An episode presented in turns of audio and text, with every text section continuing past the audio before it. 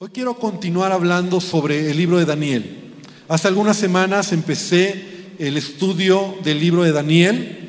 Eh, antes lo hacía todos los miércoles, me iba todos los miércoles hablando los estudios, ¿verdad? De, de libros o cuando vamos de manera así sistemática, pero he decidido que cuando me toque compartir voy a seguir avanzando en este estudio. Y de esa manera también acabo, porque luego acaba siendo muy largo, muy pesado. Entonces hoy vamos a entrar y vamos a hablar del capítulo número 3 de Daniel. Si tienes tu Biblia, abre tu Biblia, capítulo 3 de Daniel. Y, si tú no tienes Biblia, recuerda que tenemos Biblias a la entrada, te podemos prestar una Biblia, puedes ir por una Biblia para que estés conectado, ¿verdad? Lo que estamos hablando. Y de esa manera juntos poder aprender. Eh, hemos hablado cómo Daniel es llevado cautivo a Babilonia. Recuerda que Babilonia, ya lo hemos dicho, representa ese sistema mundial, representa esa filosofía que es contraria a lo que Dios quiere. Y Daniel, de manera muy sutil, ¿verdad? Cuando es llevado, realmente no es un, aunque sí son cautivos, pero a él le ofrecen todo, lo, cautivan más bien, lo cautivan con toda la gloria, todo el esplendor de Babilonia. La idea de Nabucodonosor es que estos jóvenes puedan cambiar su mentalidad, ser como Babilonia, pensar como Babilonia y sacar de ellos los valores y los principios que hay en el corazón de estos jóvenes judíos. Recuerda que lo más importante y el tema general de este estudio es Daniel y sus amigos jóvenes con identidad. Lo más importante es la identidad que un creyente debe tener. Cuando tú tienes identidad, nadie te va a decir quién eres, porque tú sabes quién eres. Es decir, en Cristo Jesús sabemos lo que somos. Pero cuando tu identidad no es clara como cristiano, como creyente, cualquier persona, y sobre todo Babilonia, va a decirte lo que tienes que hacer. Encontramos cómo Daniel se levanta para poder eh, mostrar la diferencia. Capítulo 1 aprendíamos cómo Daniel decide no comer el alimento del rey y Dios le da gracia. Capítulo 2 encontramos cómo Daniel ahora eh, interpreta y da el sueño a Nabucodonosor de un sueño que, que tiene, eso ya lo explicamos, y Dios le da gracia. Pero tú y yo vivimos en un mundo caído, en donde sus reglas y los valores de este mundo son muy extrañas. Extrañas a lo que la palabra de Dios nos enseña. Porque se exalta la fama, el poder, el dinero. Y mientras más logros humanos tienes en este mundo, más expuesto eres en tu fe y en tu identidad como hijo de Dios. Y ahorita lo voy a explicar un poco más. No olvidemos que Babilonia te cautiva. Babilonia te ofrece lo mejor, como un espejismo, pero al final acaba siendo esclavo de aquello que aceptaste. No decíamos ese juego de palabras, Babilonia te cautiva, pero luego acabas cautivo. Y eso es Babilonia. Babilonia es el sistema de este mundo. Babilonia es en el mundo en el que tú y yo vivimos. Entonces, cada vez que tú eh, debes de caminar con pies de plomo en este mundo. Es el punto. Y Daniel y sus amigos van a caminar con pies de plomo. Porque cada vez que ellos tienen un logro, cada vez que ellos son respaldados por Dios, Babilonia, Nabucodonosor, les da honores, les da riqueza, les da fama. Y cuando tú no sabes manejar lo que el mundo te puede, te puede mostrar, entonces puedes perder tu identidad.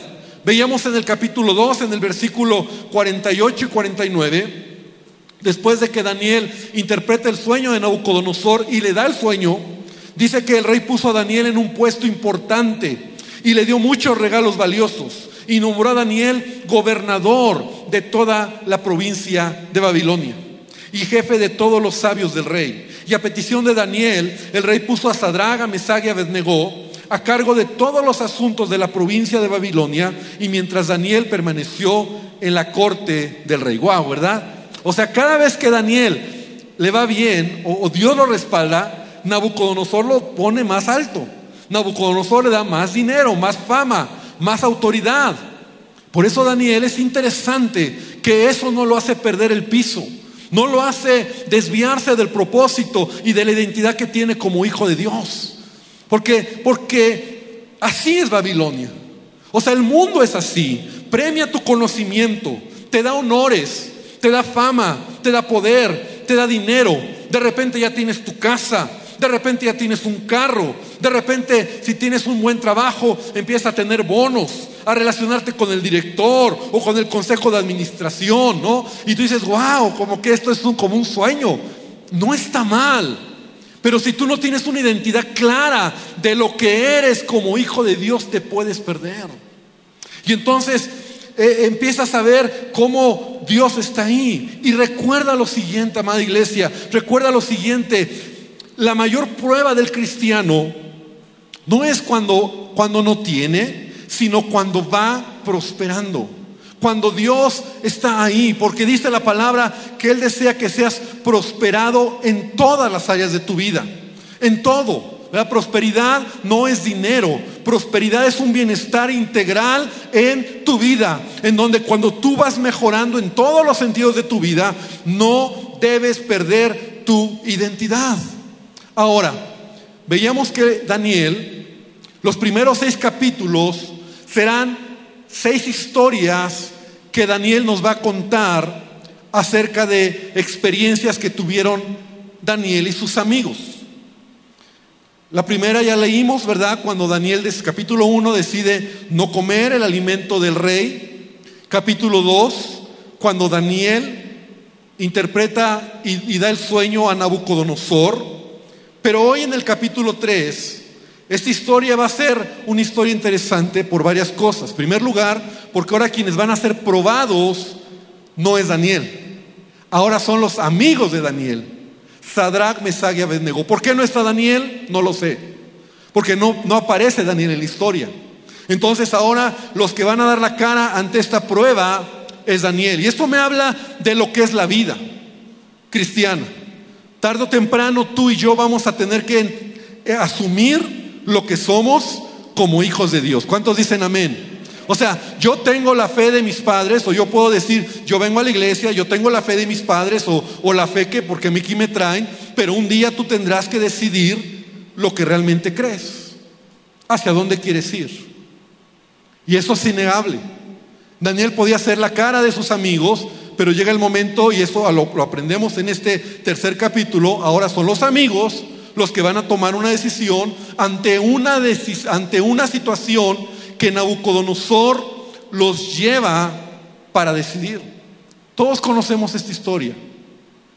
Cuando estos tres amigos son echados en el horno de fuego a causa de no adorar o no postrarse ante la imagen que Nabucodonosor hace capítulo 1, capítulo 3, abre tu Biblia por favor. Vamos a leer solamente ahorita los primeros seis versículos y dice que el rey Nabucodonosor hizo una estatua de oro cuya altura era de 60 codos y su anchura de 6 codos y levantó en el campo de Durán la levantó en el campo de Durán, en la provincia de Babilonia, y envió al rey Nabucodonosor a que se reuniesen los sátrapas, los magistrados, los capitanes, los oidores, tesoreros, consejeros, jueces y todos los gobernadores de las provincias para que viniesen a la dedicación de la estatua del rey Nabucodonosor que el rey Nabucodonosor había levantado.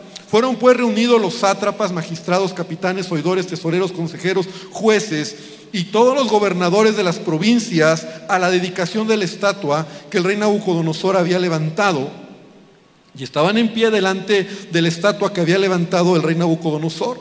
Y el pregonero anunciaba en alta voz, mándase a vosotros, oh pueblos, naciones y lenguas, que al oír el son de la bocina, de la flauta, tamboril, arpa, salterio, zampoña y de todo instrumento de música, que os postréis y adoréis la estatua de oro que el rey Nabucodonosor ha levantado. Y cualquiera que no se postre y adore, inmediatamente será echado dentro de un horno de fuego ardiendo. Así era Nabucodonosor. Nabucodonosor era un dictador, era un rey, ¿verdad? Que él solo tomaba decisiones, hacía edictos. Y esto es interesante. Desde el gobierno él definía lo que se tenía que hacer, lo que era bueno y lo que era malo. Y eso nos habla de lo que es el espíritu de Babilonia, ¿verdad? En este mundo. Ahora, manda hacer una estatua, no nos dice Daniel, no nos dice el libro de Daniel, que era de él. Nunca dice que era de Nabucodonosor la estatua. Yo creo que era de él. Yo creo que era una estatua de él que medía 30 metros de alto y era completamente de oro.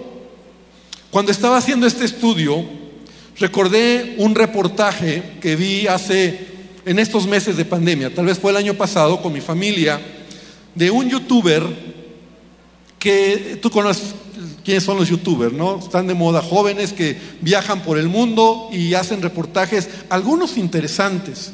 Este chico se llama Alex Tienda, él va de turista a Corea del Norte. Tú sabes que Corea del Norte es un país socialista, separado del mundo, ¿verdad? Donde los líderes son unos verdaderos dictadores, es una cultura, es un lugar totalmente alejado del mundo, Corea del Norte. Pues él llega, él va como turista, puede entrar y nos cuenta toda la historia, todo lo que ve. De hecho, graba y se expone, expone su vida, que lo, que lo descubran y lo maten. Y entonces dentro de Corea del Norte, él toma una fotografía, ¿no? que, que quiero que puedas ver, de la estatua del fundador y de su hijo de Corea del Norte, que se llama Kim Sung y Kim Jong. Entonces no sé si me pueden poner esta foto de favor, esta estatua. Es una estatua de estos hombres. Mira, quiero que la veas.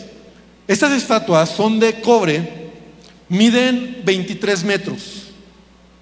La de Nabucodonosor era 30 metros y era de oro. Ahora tú ve a la gente, porque eso es lo tremendo.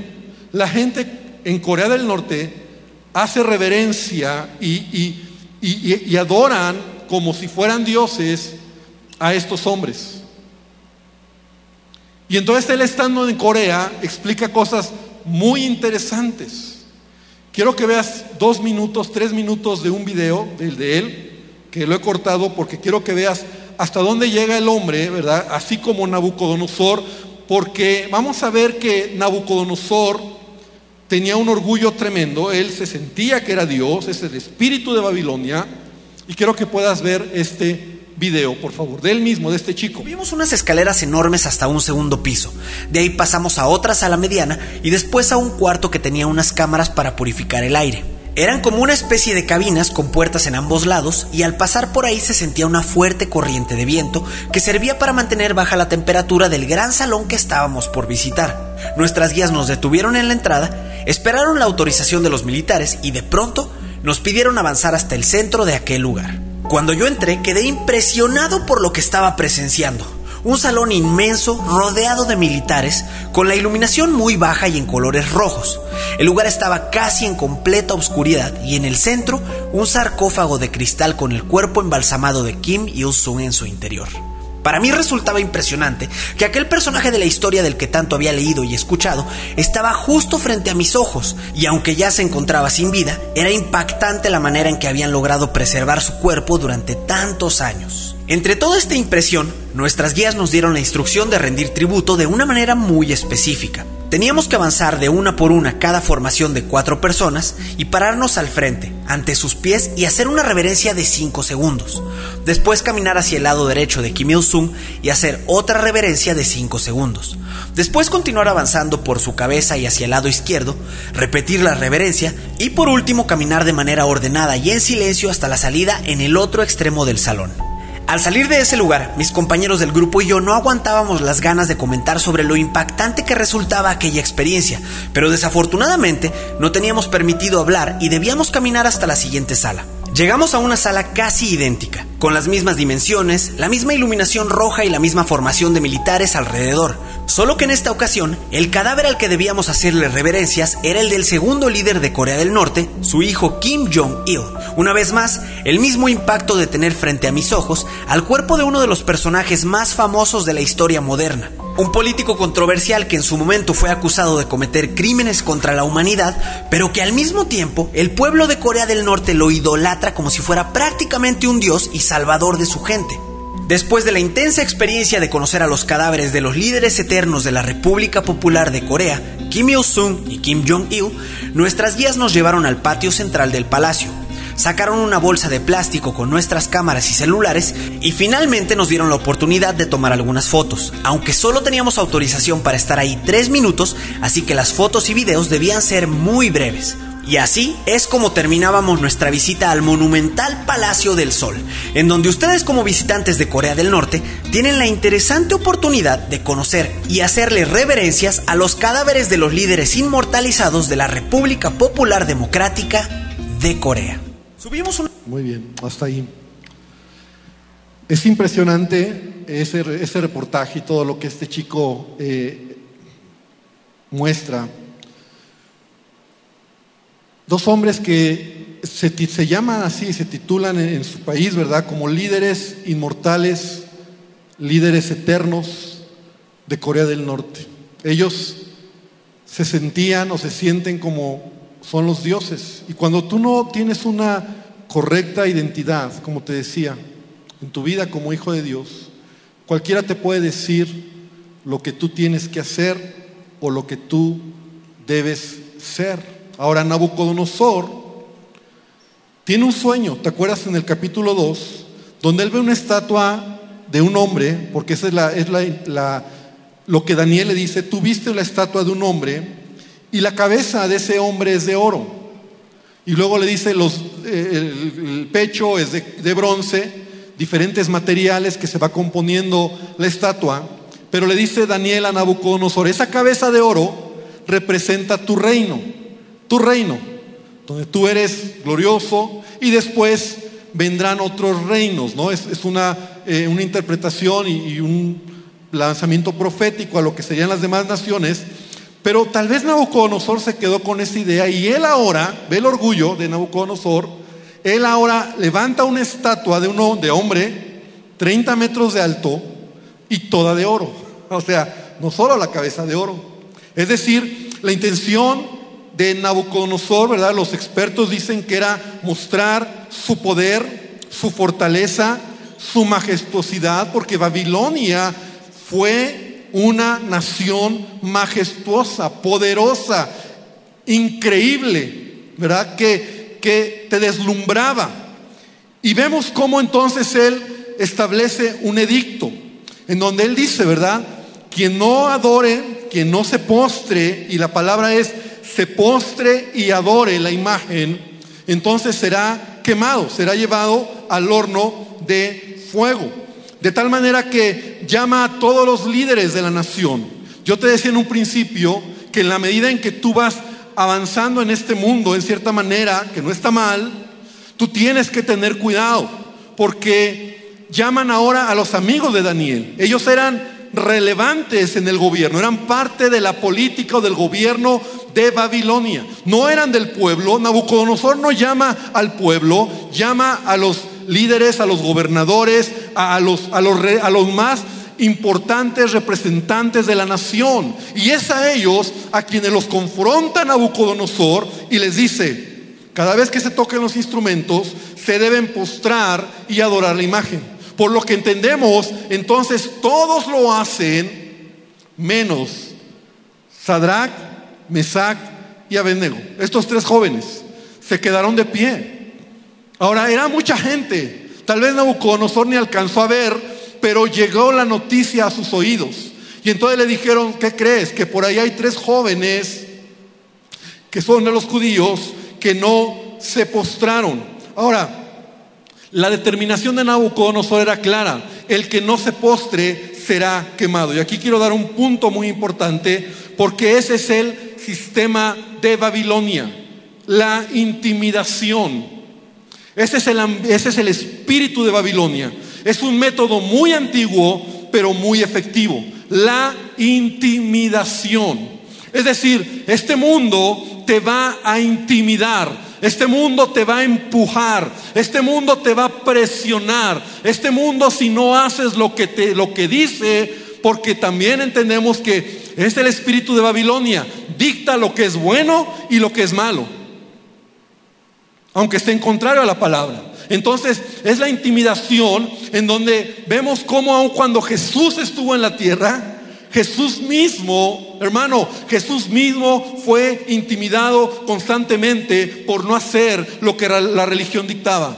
Fue empujado, fue intimidado por la familia, fue intimidado por la gente, fue intimidado por los religiosos, porque porque Jesús no hacía, porque Jesús no era, porque Jesús no practicaba lo que todos en ese momento hacían. Y sabes, ese es el espíritu de Babilonia, la intimidación. Cuando de repente tú te encuentras en ambientes, en lugares donde te dicen, ay, ahora resulta que eres marica, ahora resulta que te pegan, ahora resulta que ya no lo haces.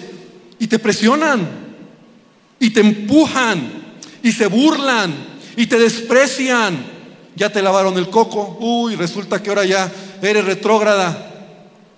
Ese es el espíritu de Babilonia. Ahora, Jesús nos lo advirtió. Gloria a Dios porque las palabras de Jesús resuenan esta tarde. Y en Juan capítulo 15, versículo 18 dice, Jesús dijo, si el mundo se aborrece, sabed que a mí me ha aborrecido antes que a vosotros. Amén. Si el mundo te aborrece, dice Jesús, a mí también. Si fuerais del mundo, el mundo amaría lo suyo. Pero porque no sois del mundo, antes yo os elegí del mundo, por eso el mundo los aborrece. Un creyente debe tener clara esta identidad. Estamos en el mundo, pero no somos de este mundo. ¿Cuántos dicen amén? Y Babilonia quiere que te postres ante sus ídolos. Babilonia quiere intimidarte para que adores sus ídolos. ¿Cuáles son? El poder, la fama, el pecado, la inmoralidad, el alcohol, las drogas, todo lo que el mundo te presenta. Te, te, presiona, te empuja, te intimida, te hace sentir que eres un bicho raro. Y te voy a decir algo, querido hermano, a lo mejor la palabra no es genuino, pero si, o sea, decirte si tú eres un cristiano genuino, no me gusta decir eso. A lo mejor si tú eres un buen cristiano, si tú eres un verdadero cristiano, si tú tienes una identidad clara como cristiano, seguramente estás o has vivido lo que te estoy diciendo. Se han burlado de ti, te han intimidado, te han dicho, y entonces la gente te dice, pero ¿por qué no lo haces? Ay, ahora resulta. Nunca se me va a olvidar. Cuando yo trabajaba en esta empresa de seguros, yo trabajaba en el área de cobranzas. Y mi anhelo era pasarme, brincar al área comercial como ejecutivo de cuenta. Porque en las aseguradoras, los ejecutivos de cuenta aparte de que ganan más, pues tienen mejores bonos, oportunidades, es un puesto más padre, porque te relacionas con los agentes, con los brokers de seguros, vas con ellos, comes con ellos, haces tus negocios de los seguros, y es, es mejor, o sea, te iba mejor. Y yo siempre quería brincar, porque yo era del área administrativa, cobranzas, al área de, en, este, en este lado, ¿verdad? De comercial como un ejecutivo de cuenta, pero nunca se me va a olvidar. Cuando estaba haciendo este estudio me acordé, un amigo que era gerente comercial, que un día me dijo, entre broma y entre serio, me dijo, tú no podrías ocupar ese puesto, porque no tomas ni te gustan las mujeres. Así me dijo. No, es que tú no puedes ocupar ese puesto, porque tú ni tomas ni te gustan las mujeres. Porque en ese ambiente cuando tú llegas a hacer negocios, ¿sabes de lo que te estoy hablando? La copita es el broker, vamos a hacer esto, mujeres, y si tú no participas, pierdes la cuenta, se te cae la cuenta. Y eso es Babilonia. Entre más alto vas llegando, más quiere que te postres a sus ídolos, que adores sus ídolos. Y entonces se van a burlar de ti, te van a rechazar. Te van a decir que, que, no eres, que no eres, que no sirves para eso. Yo, yo me acuerdo que esa vez me golpeó, pero también dije, sí es cierto. Y Dios fue bueno, Dios me bendijo en el área que nunca salí de ahí, del área administrativa. Dios me bendijo Pero muchos creyentes, cuando son intimidados, cuando los amigos, el ambiente, cuando Nabucodonosor, Babilonia te está diciendo, haz, haz esto, mira este negocio, no importa que vamos a robar, vamos a transear, vamos a hacerlo de esta manera. Tú dices, bueno, pues no digas nada. Si vienes aquí, es, es otro ambiente, pero aquí vamos a hacerlo. Y te voy a decir algo, es el momento donde tú tienes que tomar una decisión. Porque el espíritu de Babilonia será siempre la intimidación, la burla, el escarnio, el menosprecio. Ese es el espíritu de Babilonia. Ahora, por eso la palabra de Dios dice, incluso casi todo Santiago, casi primera y segunda de Pedro, si tú lo lees, la frase es esta, siéntete bienaventurado cuando por causa de Cristo padeces persecución. Pero muchos creyentes que no tienen una identidad clara en su vida, entonces dicen, bueno, pues, pues es que tú no entiendes, es que si no, no, no, tenía el negocio, es que era mi oportunidad, sí, pero a cambio de qué? ¿Perdiste tu familia? ¿Engañaste a tu esposa? hiciste cosas inmorales, te postraste ante, ante, ante los ídolos y adoraste el espíritu de este, de este mundo.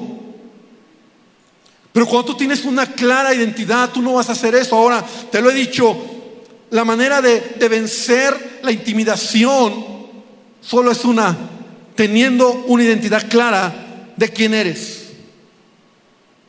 Y la pregunta que yo te haría es, cuando llegue ese día de la burla, del menosprecio, de la, del camino que tienes que tomar de vida o de muerte, ¿estás dispuesto a permanecer firme en tu fe?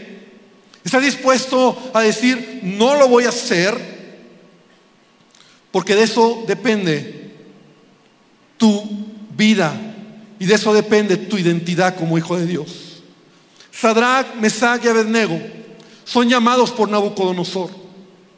Y les dice, me he enterado que ustedes no se postran cada vez que tocan. Y ustedes saben cuál es el edicto. Si ustedes no se postran y adoran la imagen, van a ser llevados vivos, quemados en el horno de fuego. Versículo 16 del capítulo 3 de Daniel. Abre tu Biblia, por favor. Y Sadrach, Mesach y Abednego respondieron al rey Nabucodonosor diciendo, no es necesario que te respondamos sobre este asunto. Lo voy a repetir, no es necesario que te respondamos sobre este asunto. He aquí nuestro Dios, a quien servimos, puede librarnos del horno de fuego ardiente y de tu mano, rey, nos librará.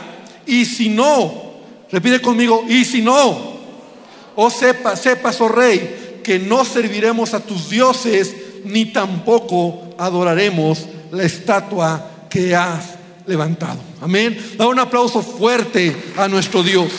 ¿Sabes? Me emociona leer tres jóvenes que tienen una identidad clara de lo que son. Es más, mira, ¿sabes lo que dicen a Nabucodonosor? Otras versiones dice, no es necesario darte explicaciones, no tenemos que defendernos. O sea, en otras palabras, no tenemos que hablar. Ya lo decidimos, o sea, ya lo decidí, no nos voy a postrar ante la imagen.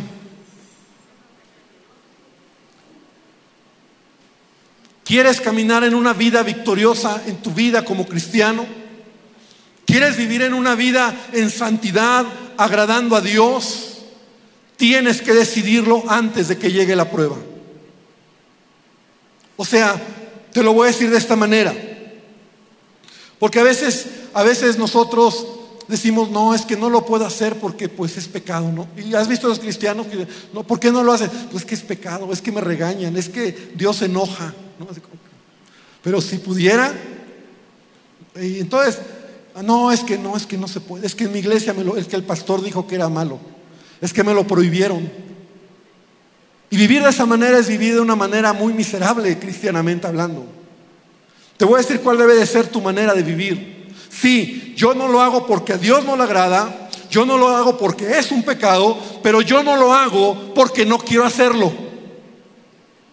No lo hago porque es una decisión que he tomado en mi vida.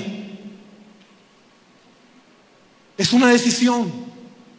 Simplemente no tengo que explicarle a la gente, no tengo que, eh, a veces nosotros tenemos, la gente se burla de ti y te dicen, y tú no, pero es que mira, no, es que mira, eres, mira, ¿sabes qué? Te voy a decir la verdad.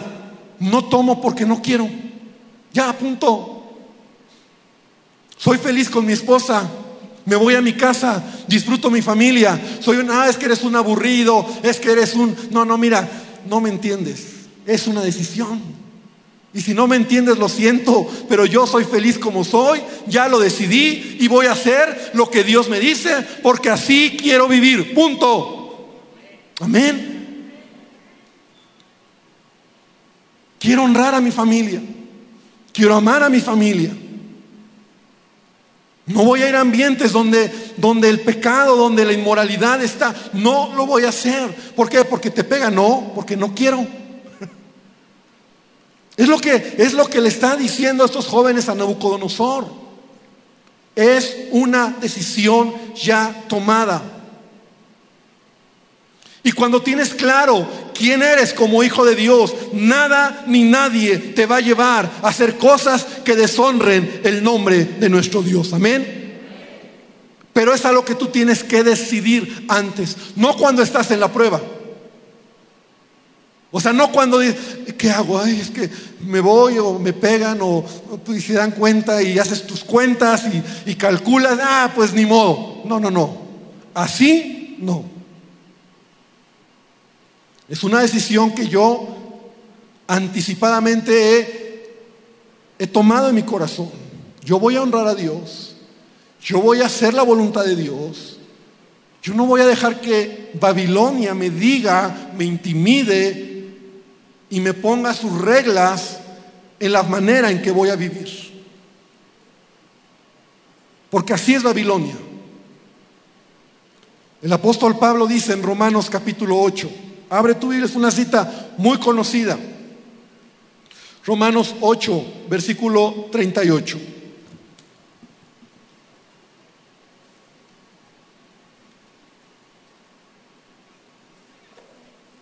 Dice Pablo, por lo cual estoy seguro que ni la muerte, ni la vida, ni ángeles, ni principados, ni potestades, ni lo presente, ni lo porvenir, ni lo alto, ni lo profundo, ni ninguna otra cosa creada nos podrá separar del amor de Dios que es en Cristo Jesús, Señor nuestro. ¿Cuántos dicen amén? Pero ¿sabes lo que antecede aquí? Donde Pablo dice, por lo cual estoy seguro. O sea, Pablo dice, estoy convencido. Pero Pablo, la muerte, estoy convencido. O sea, nada me va a separar del amor de Dios el dolor, la muerte, la persecución, el que se burlen, nada. Mi decisión está tomada. Soy un hijo de Dios y voy a hacer la voluntad de Dios, aunque vaya en contra del sistema, del ambiente o de la gente que se burle y me menosprecie y me pidan que me postre y adore la estatua que está delante de mí. No lo voy a hacer. Soy un hijo de Dios. ¿Cuántos dicen amén? Nada me va a separar. Y en esta historia particularmente, Dios guardó la vida de estos tres jóvenes. Fue un milagro extraordinario. Porque Nabucodonosor se enoja. Mira lo que dice el versículo 19. Entonces Nabucodonosor se llenó de ira. Este es Nabucodonosor un dictador, un hombre que no, no acepta que le digan algo contrario a lo que él quiere oír o hacer, y demudó su aspecto, el aspecto de su rostro, contra Sadrach, Mesach y Abednego, y ordenó calentar el horno siete veces más en su ira, para que murieran. De tal manera que aún dice la palabra que cuando ataron a Sadrach y a estos jóvenes para aventarlos en el horno. Entonces los que lo aventaron murieron quemados de la intensidad del fuego que había. Y cuando ellos caen al horno, Dios salvó y perseveró sus vidas. Y dice que entonces Nabucodonosor se dio cuenta que adentro estaban cuatro hombres y dijo, no fueron tres los que echamos al horno, son cuatro. Y uno de ellos tiene aspecto del Hijo de los Dioses. Era Dios, ¿verdad? Jesucristo mismo protegiendo, cuidando a sus hijos. Y entonces cuando ellos salen, Dice la palabra que ni siquiera sus ropas olían a fuego, ni siquiera fueron tocados en ninguno de sus cabellos, porque Dios guardó la vida de tres jóvenes que estuvieron dispuestos a permanecer y a estar firmes en medio de la adversidad, porque tenían una identidad clara, porque no tenían que hacer lo que Babilonia les estaba ordenando. Ahora, iglesia, escúchame bien, por favor porque ya voy aterrizando, no siempre va a ser así. O sea, en todas las épocas de la historia de la iglesia, Dios ha colocado a sus hijos y a su iglesia aún sobre el altar del sacrificio. Siempre habrá un horno preparado para la iglesia. A lo largo de la historia, hombres, mártires, mujeres, han muerto por causa del Evangelio. Muchos de ellos, lo, sabemos por la historia, la iglesia neotestamentaria, muchos de ellos fueron quemados como mártires por causa de su fe. Muchos creyentes en campos de concentración han muerto y han dado su vida. Y actualmente hoy muchos cristianos están sufriendo están siendo probados y pasando, están siendo pasados por fuego y muerte y dolor a causa del Evangelio. ¿Y sabes qué, iglesia? Esto me habla de, de, lo que es la iglesia, de lo que la iglesia se ha convertido a veces. O sea, somos la iglesia, hablo del cuerpo de Cristo, ¿verdad? A veces nos da vergüenza que que se burlen de nosotros y mejor no digo que soy cristiano para que no para que no me digan cosas feas. Pero ¿qué será si el día de mañana tenemos que tomar la decisión entre dar nuestra vida, morir por causa del evangelio? Porque ese, ese día va a llegar. Porque como te lo he dicho, el ambiente y el espíritu de Babilonia es el mundo en el que vivimos. Y Babilonia, Nabucodonosor, es quien dicta las reglas de lo que es bueno y de lo que es malo. Desde el gobierno se está definiendo lo que, lo que es bueno, lo que es malo y el que no lo haga y el que no obedezca, entonces va a tener que sufrir persecución. Y estamos viviendo esos tiempos. Y cada vez se van a acrecentar más en donde tú y yo tendremos que pararnos en una determinación, en realmente decir, yo sé quién soy y yo no me voy a postrar frente a la, a la estatua. Yo no voy a adorar esa imagen, yo no voy a adorar el espíritu de Babilonia. Porque hoy en día Nabucodonosor sigue enojado contra todo aquel que no se postre ante Él y le adore. Estos tres jóvenes salieron adelante. Dios hizo un milagro.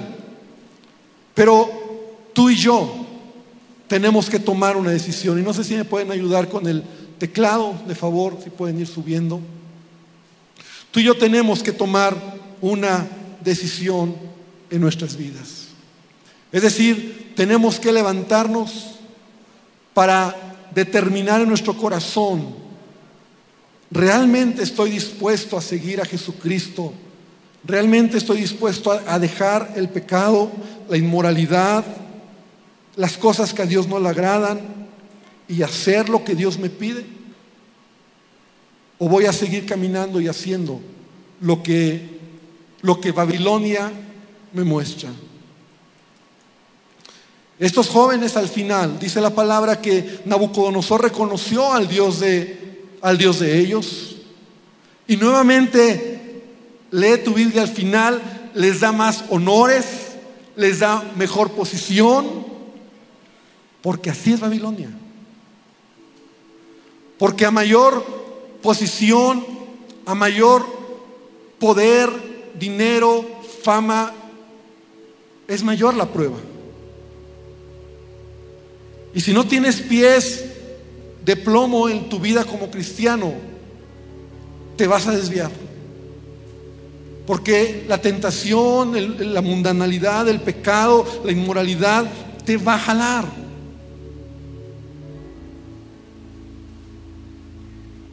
Pablo mismo decía, hablando acerca de su propia vida, decía, ¿por qué nosotros peligramos a toda hora? Les aseguro, hermanos, por la gloria que de vosotros tengo en nuestro Señor Jesucristo, que cada día muero. O sea, Pablo ya había determinado algo en su vida. Si muero, es por causa de Cristo. Si se burlan de mí, si me dicen que soy maricón, retrógrada, que tengo una mente cerrada, que me lavaron el coco. ¿Qué más? ¿Es que no eres moderno? ¿Es que no eres como todos? ¿Te menosprecian, se burlan? Y, y es mi decisión. He decidido seguir a Cristo. He decidido ser un hijo, una hija de Dios. Capítulo 3, Daniel no está aquí. Porque ya no es Daniel el que tiene que ser confrontado. Daniel va a pasar otras pruebas más adelante. Ahora son los amigos. Ahora eres tú, soy yo, los que tenemos que tomar una determinación por causa del Evangelio. Yo no me voy a postrar, yo no voy a adorar. El espíritu y el ambiente y la mentalidad y la filosofía que este mundo nos está enseñando. Porque tenemos la palabra de Dios. Y es aquí donde tú debemos de ser, tú y yo debemos de ser arraigados. Cierra tus ojos. Cierra tus ojos, iglesia.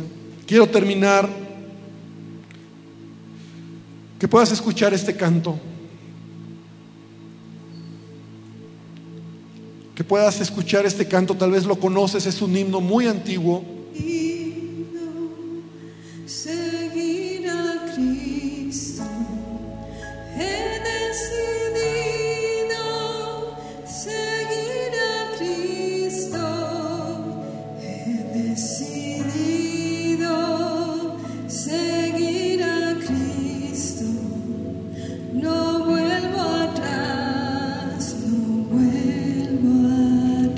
Lugar, si te lo sabes, ¿por qué no nos acompañas?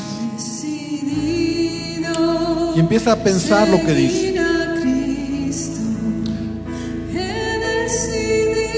Tres jóvenes con una identidad clara.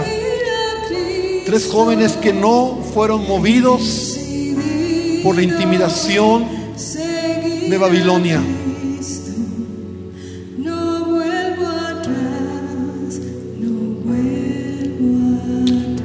Te quiero contar, hermano, mientras tú tienes tus ojos cerrados, la historia de este himno. Porque es una historia muy interesante.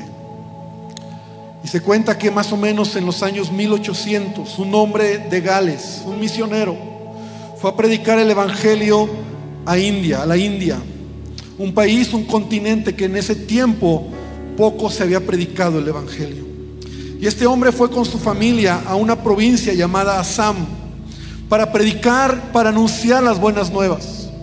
Y apenas había ganado unas cuantas almas cuando la historia cuenta que el jefe de la tribu le llamó muy enojado y, y le dijo que tenía que dejar de predicar el Evangelio. Y le dijo, si tú dejas, si tú no niegas a Jesús, si en este momento tú no niegas a Jesús, te voy a matar a ti y a tu familia. Y la única manera en que tú salgas vivo de aquí es que niegues a Jesús y te vayas de mi país. Dice la historia que este hombre tenía sus hijos pequeños, tenía su esposa a su lado. Y él dijo, yo no puedo negar a Jesús. Pero fíjate que unas semanas antes, él había compuesto este canto. Él había escrito este canto y empezó a tararear este canto. Y él dijo, he decidido seguir a Cristo. He decidido seguir a Cristo, no vuelvo atrás. Y entonces la historia cuenta que esta tribu tomaron sus lanzas y mataron a uno de sus hijos. Y le dijeron, retráctate o vamos a matar a tu otro hijo. Y no se retractó. Y mataron a su segundo hijo. Y entonces le dijeron, vamos a matar a tu esposa. Si tú no te retractas. Y él cada vez más fuerte. Yo creo, yo creo, esto yo lo creo, que él lo estaba cantando ya en ese momento para él mismo. Y él estaba diciendo cada vez más fuerte, ya no era un murmullo, ya no era un pensamiento, ya era un grito decir, he decidido seguir a Cristo, he decidido seguir a Cristo, no vuelvo atrás, no vuelvo atrás. Mataron a la esposa de este varón. Y entonces le dijeron, es tu última oportunidad o te matamos también a ti. Y él empezó a gritar, empezó a cantar. La historia cuenta que él empezó a decir, he decidido seguir a Cristo. He decidido seguir a Cristo. Y añadió, la cruz delante, el mundo atrás. La cruz delante, el mundo atrás. Y entonces lo mataron. Sabes, él fue un mártir, porque murió él y su familia. Y la historia cuenta que el jefe de esta tribu Semanas después estaba mal y un día despertó y dijo, yo quiero conocer al Jesús de ese hombre que matamos. ¿Sabes? Vino un gran avivamiento en esta región de Assam, en la India, y mucha gente conoció al Señor por un hombre que decidió entender su identidad como hijo de Dios. Así que, amado hermano, este himno es tan antiguo como lo que te estoy contando.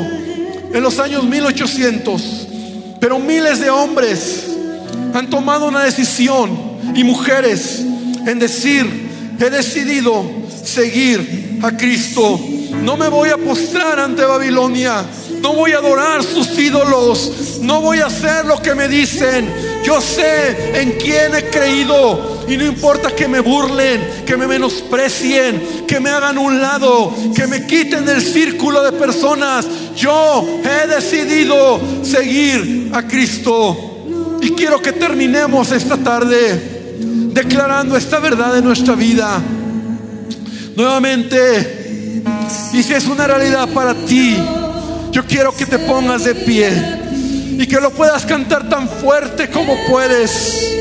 Y que tú conmigo puedas decir, yo he decidido, yo he decidido, es una decisión tomada. No es la fe de mis padres, no es la fe de mis hermanos. Yo he decidido, yo he decidido seguir a Cristo. Otra vez, fuerte.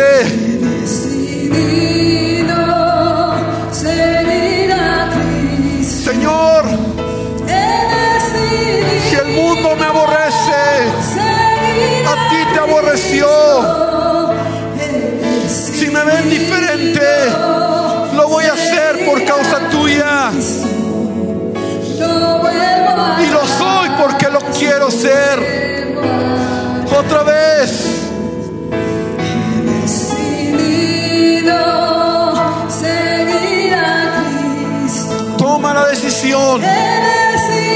Decidido seguir a Cristo.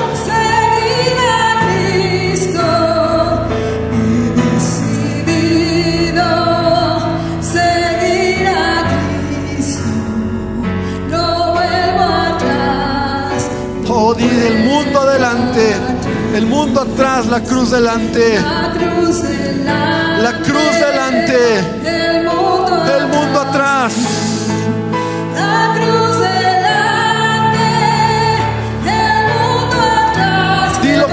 esta tarde.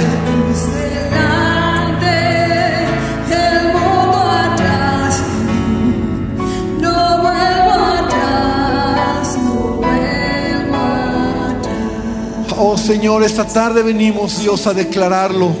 Y yo quiero que hoy nuevamente lo digas tan fuerte. Que Dios lo escuche, que los demonios lo escuchen y que el mundo escuche que tú y yo hemos decidido seguir a Cristo. Hemos decidido seguir a Cristo. Que somos hijos de Dios.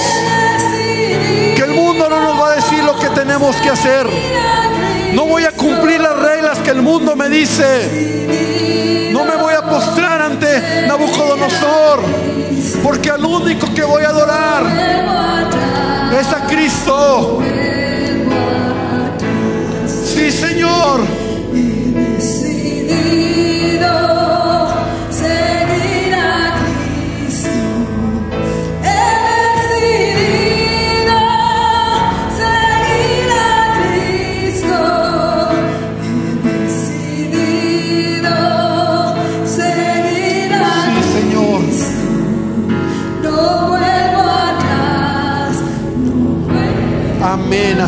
Señor. Y lo creemos esta tarde. Y Padre, es nuestra decisión. Y aprendemos de Sadrach, de Mesac y de Abednego, Señor. Jóvenes que tuvieron una identidad clara, que no tuvieron temor a la intimidación. Señor, que ellos se levantaron frente a Nabucodonosor, le miraron a los ojos y le dijeron, Nabucodonosor, no hay más que decir del asunto. Hemos decidido, hemos decidido que no nos postraremos ante la imagen y lo que venga, nuestro Dios estará con nosotros. Así que iglesia, camina haciendo lo que Dios quiere. Agrada a Dios, bendice al Señor y Dios bendecirá tu vida, tu familia y todo lo que eres y todo lo que tienes. Que el Señor te bendiga, que el Señor te guarde y que la gloria de Él sea sobre tu vida. Da un aplauso fuerte a nuestro Dios esta tarde. Que el Señor te bendiga, iglesia.